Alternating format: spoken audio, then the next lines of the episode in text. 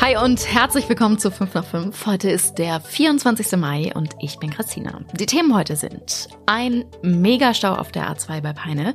Heute ist der letzte Wahltag für alle Türken hier bei uns in Niedersachsen in der Stichwahl. Und für Eintracht Braunschweig geht es jetzt um den Klassenerhalt. Und die Fans haben eine richtig coole Aktion geplant. Alle Pendler können ja, denke ich, ein Lied von den Staus auf der A2 singen. Der heute war allerdings wirklich besonders heftig. 15 Kilometer standen die Autos zwischenzeitlich. Von Peine bis ungefähr Braunschweig-Hafen. Schuld an der ganzen Sache war ein brennender LKW. Der hatte Stahlteile einer Achterbahn geladen. Also es war wohl ein Schausteller, der mit seiner Achterbahn unterwegs war.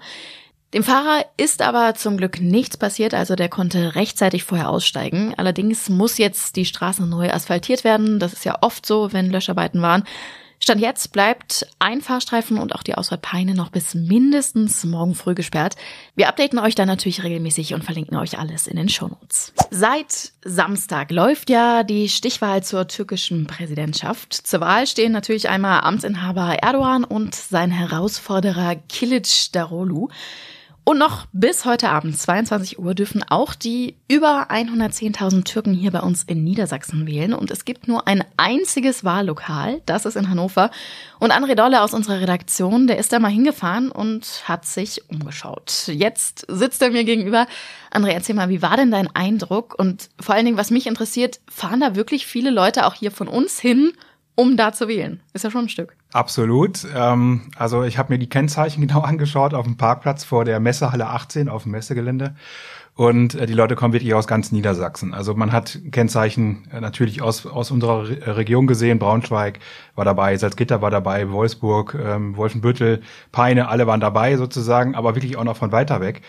Und ich habe mich auch mit einigen Türken, Deutsch-Türken dann vor Ort unterhalten und ähm, die haben sich zum Teil extra Urlaub genommen, um wählen Ach, zu dürfen sozusagen. Krass, genau. ja. Das ist ja schon verrückt irgendwie. Also ich wage mich ein bisschen aus dem Fenster zu lehnen und zu sagen, habe ich jetzt noch nicht gemacht oder kenne auch, kaufe ich keinen, der das gemacht hat. Also erstens zeigt das, finde ich, ähm, wie zugespitzt es dieses Mal ist. Es ist jetzt zum ersten Mal, dass überhaupt eine Stichwahl äh, es gibt in der 21-jährigen Amtszeit von, von Erdogan.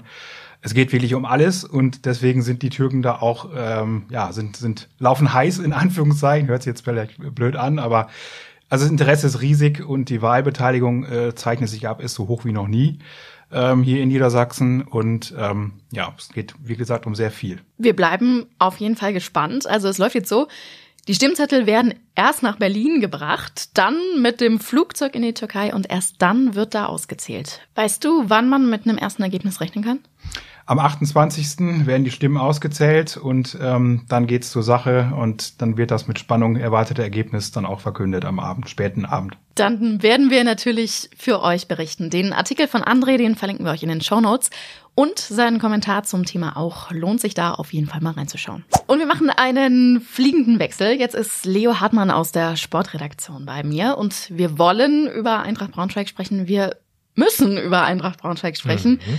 Es geht am Wochenende nämlich um nichts Geringeres als den Klassenerhalt. Und dazu braucht die Mannschaft natürlich auch Unterstützung, und zwar von ihren Fans. Und die haben da echt jetzt auch einiges geplant, um den Jungs sozusagen nochmal so den letzten Anschub zu geben, oder?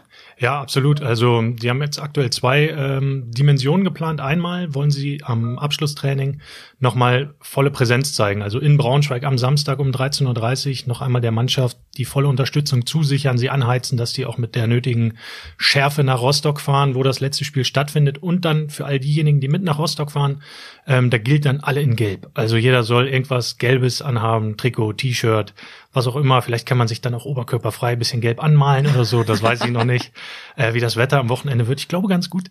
Aber genau so soll dann von den Rängen auch nochmal gezeigt werden. Hey, wir stehen, äh, wir stehen euch bei. Wir sind zuversichtlich. Ihr packt das schon da oben. Der letzte Rest kommt von den Fans. Wir drücken natürlich ordentlich die Daumen. Wo du gerade hier bist, heute stand ja noch eine andere wichtige Entscheidung, auch in Sachen Fans. Also hatten sich ja auch die Eintracht-Fans klar zu positioniert an im Bereich Sport. Wie ist der aktuelle Stand? Es wurde ja heute in Frankfurt ähm, abgestimmt zwischen den Clubs der ersten beiden Ligen, ob denn überhaupt der Einstieg eines Investors in die Fußballliga erlaubt werden soll oder nicht. Und ehrlich gesagt ziemlich überraschend haben die, die Clubs dagegen gestimmt. Und das ist eine Nachricht, die die Fans, auch die Eintracht-Fans total freuen wird, weil die am Wochenende ähm, beim Spiel gegen Regensburg auch ganz, ganz viele Plakate hochgehalten haben, auf denen stand, nee, wir wollen das nicht. Wir wollen nicht, dass die Seele unseres Spiels noch weiter verkauft wird, einfach nur um mehr Profit zu generieren.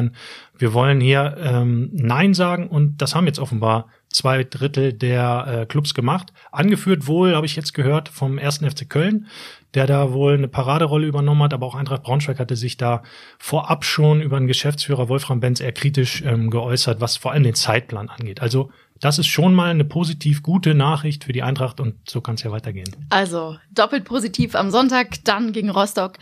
Wir werden sicherlich vorher nochmal sprechen, mhm. auch wenn der Trainer sich geäußert hat, wer spielt etc. Genau. genau. So machen wir es. Bis dahin. Danke Bis dir. dann. Ciao, ciao. Und das war heute sonst noch wichtig. In Bad Harzburg hatte es vor einer Grundschule heute Morgen einen schlimmen, schlimmen Unfall gegeben. Eine 88-Jährige ist mit ihrem Auto in eine Menschengruppe gefahren und hat dabei fünf Menschen teilweise schwer verletzt. Also es gibt drei Schwerverletzte und zwei Leichtverletzte. Die Polizei ist sich aber sicher, dass das keine Absicht war, sondern ein Unfall. Die Einsatzkräfte, die arbeiten das jetzt mit den Grundschülern zusammen auf. Viele haben nämlich den Unfall heute Morgen auf dem Weg zur Schule beobachtet.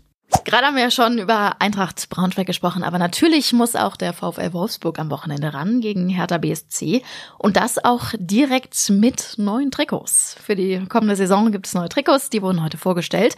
Es bleibt erstmal hellgrün, ein bisschen anders jetzt ähm, und auswärts dunkelgrau, aber es gibt auch ein ganz besonderes Logo in diesem Jahr. Wolfsburg wird ja nämlich 85 Jahre alt im kommenden Jahr und das kann man auch gut auf den Trikots sehen. Schaut gern mal bei unserem Insta-Account vorbei, da gibt's Bilder vom neuen Trikot.